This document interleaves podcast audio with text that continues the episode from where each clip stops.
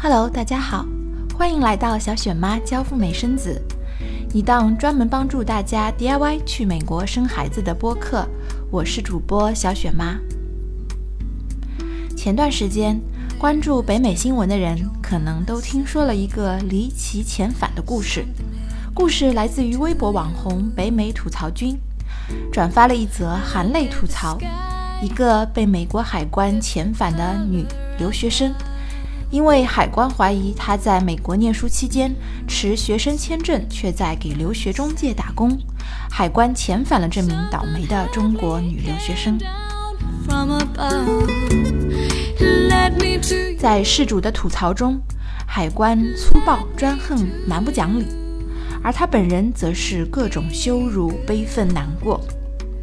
文章一经发出，就有人秒扒了事主的皮。说海关根本没有冤枉他，他就是读了一个野鸡大学。还有好事者找到他所谓学校的照片，看起来就是破破的一个车库的样子。而事实也不是他说的，海关仅仅看了他的社交媒体 Facebook，就认定他非法打工，应该也掌握了其他确凿的证据，才将他遣返的。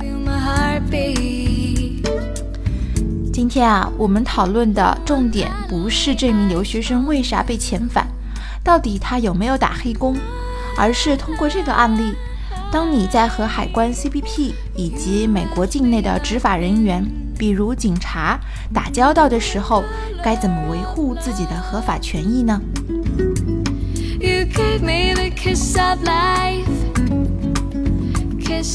文章不是小雪妈原创的。原作者是知乎的豆子彩虹爸，版权属于原作者。小雪妈在这里感谢他的分享。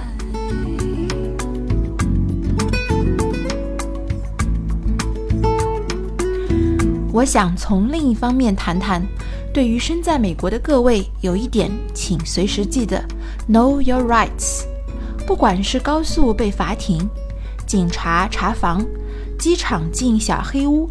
都一定要知道执法人员可以做什么，不可以做什么，自己应该如何应对。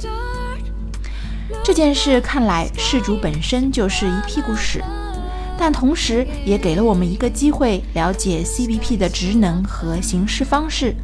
当自己遇到类似的情况时，我们应该做到心有预案，灵活应对。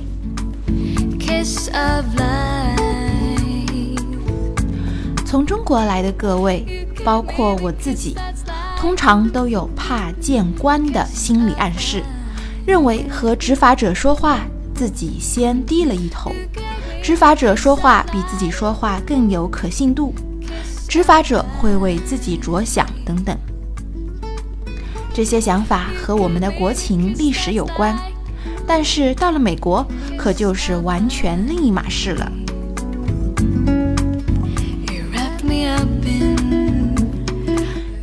次清楚认识到这一点，是我刚到美国一年左右，开车超速被警察罚停，吃了一张罚单。之后和同事说起，问他怎么处理，同事跟我讲：“你当然可以付了这张罚单，但是如果你认为这里面有不合理之处，你完全可以上庭理论。”当时这对我来说是个大新闻，这种事儿还能上庭？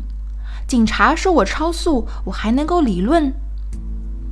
同事说，到了法庭，对于法官来说，你的证词和警察的证词是平等的，法官会同等采纳。警察可以出示证据证明你超速了，你也可以同样出示证据证明你没有超速，或者证明你超速有特殊理由。比方说，限速标志被遮挡了等等。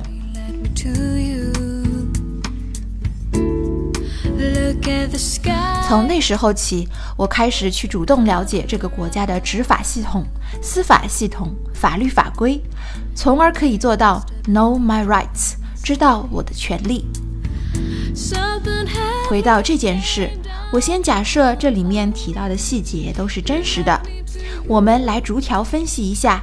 CBP 的执法手段以及如何应对。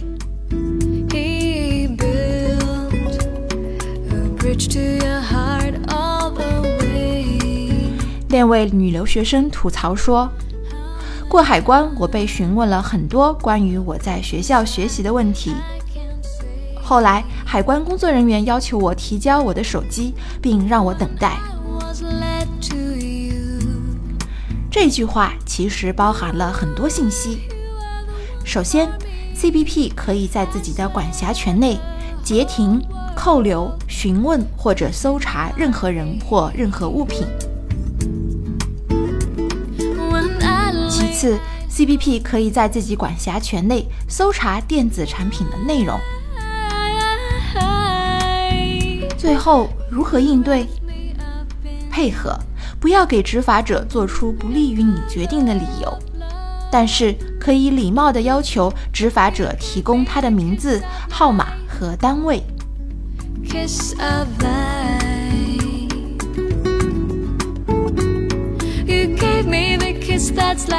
留学生吐槽说，一个小时以后，一名叫做 Nelson 的警官把我进入校入小黑屋，又叫了两名女警官开始对我进行搜身。搜查行李，解释所带行李中每种物品。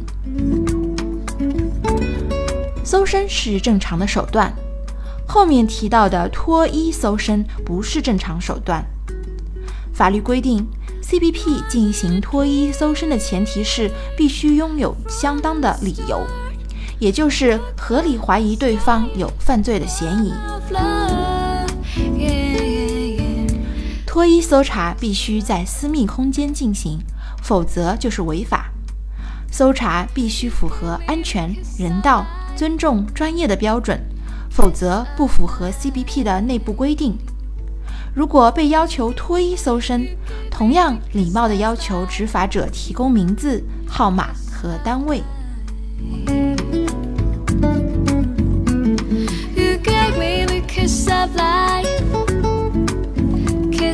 留学生后来又吐槽说，半小时左右后，Nelson 警官将我叫到了办公室进行 interview。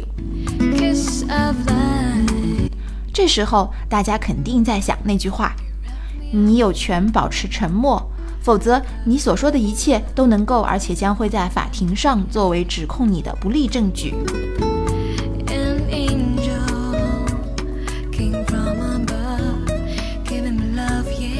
你当然有权保持沉默，但是 CBP 的管辖权决定了，他们可以不提供理由、不接受上诉、拒绝你进入美国。所以这时候保持沉默并没有什么用。那么律师呢？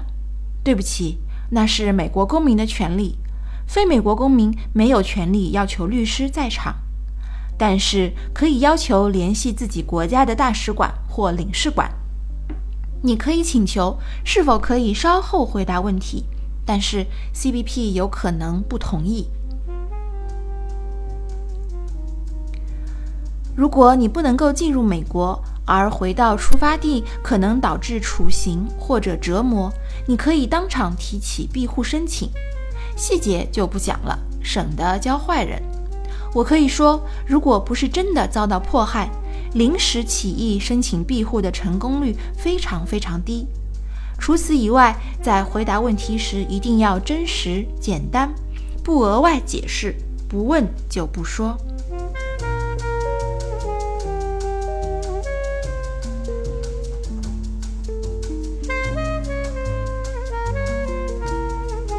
女留学生还吐槽，这个时候她拿出了手铐，举到我脸前。又将右手放在腰间的枪上，接连问：“有没有被铐过？想不想试试？来，手来，试试。想不想被押送一次？”我被他突然掏出手铐的严肃表情吓住了，我没有说话。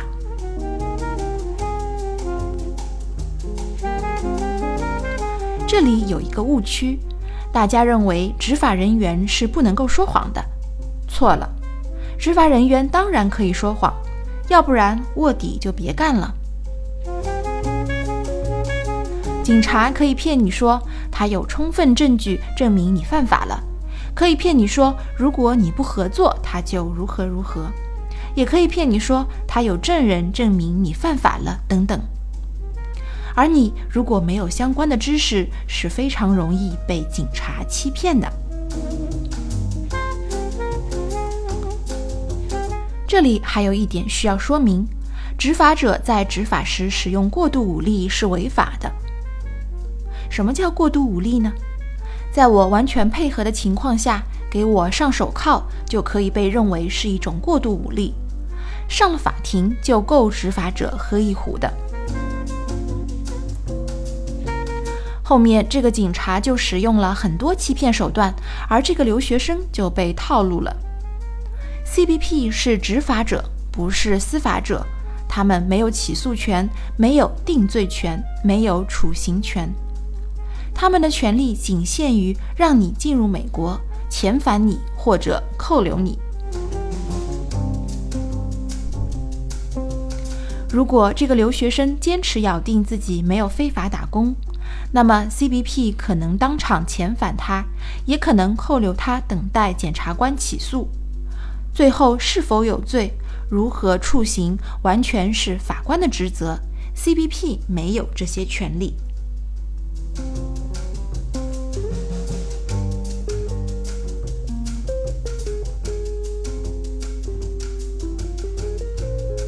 留学生吐槽说。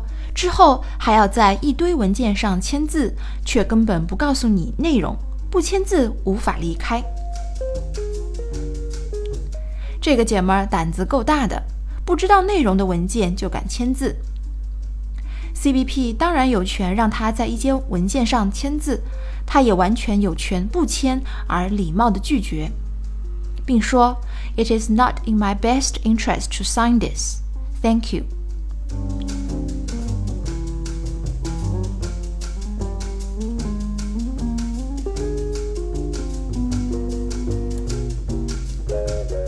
总之，在和执法人员接触时，需要遵循几个原则：第一，平静、礼貌、尊重对方；第二，保持沉默，如果开口，则要诚实、克制地回答问题；第三，你可以口头拒绝，但是不要武力反抗，绝对不要碰触执法人员及其装备。哪怕你摸一下，也是妥妥的攻击执法人员，无法辩驳。第四，要记住，警察也可以说谎。第五，不签不明文件。记住，当我们进入美国海关时，你不可能在单独面对执法者时取得胜利。但是，依法保护自己的权利，保留证据，可能会让你在未来的法庭上取得胜利。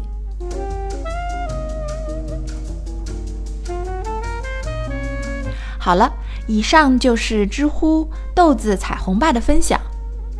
最后的最后，小雪妈再敲敲小黑板，画个重点就下课喽。持赴美生子诚实签入境被遣返的比例几乎等于零，但是大家仍然怕见到海关，怕被他们送进小黑屋，所以不少家庭虽然最终目的地是洛杉矶，却转展去了传说中更容易通过的拉斯维加斯或者夏威夷，等到过了海关并且顺利入境以后，再飞往洛杉矶。如果不幸被送进了小黑屋，其实真的被遣返的话，我们应该如何冷静地处理此事，尽可能地维护自己的合法权益呢？就像上文中所提到的，在我一切配合的情况下，拿手铐铐我就是过度执法了。所以，我们也不必要过度神化执法人员，以为他们做的百分之一百都是合法的。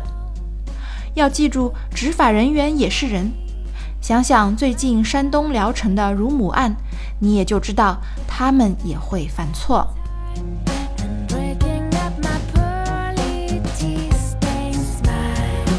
了解更多干货，关注播客、微信公众号及新浪微博“小雪妈教赴美生子”，在各大社交媒体搜索“小雪妈”三个字，帮助你合法安全去美国生娃。也可以添加我的个人微信 Debra 四五六六幺六，Debra 是我的英文名 D E B O R A H，数字四五六六幺六，和小雪妈做一对一的交流。我提供专业的签证辅导和诚实签的代办。截止目前，小雪妈代办的通过率是百分之九十点一四哦，高于行业平均水平十个百分点。欢迎咨询了解，我们下期见，拜拜。